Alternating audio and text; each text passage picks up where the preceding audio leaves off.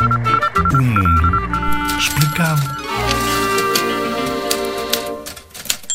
Ainda não soube falar muito, mas anda por aí. O termo economia circular faz parte do desenvolvimento sustentável e baseia-se, por exemplo, no reaproveitamento de coisas. Trocando por miúdos, é preciso avançar de uma produção que extrai, transforma, usa e deita fora para um tipo de economia que, desde a concepção, se garante que um produto vai ter vida longa. Por exemplo, recorrer à troca de roupa, aproveitar a água da chuva para várias necessidades em casa, devolver à natureza resíduos com pouco impacto ambiental, assim a natureza não sofre tanto com a extração e o desperdício.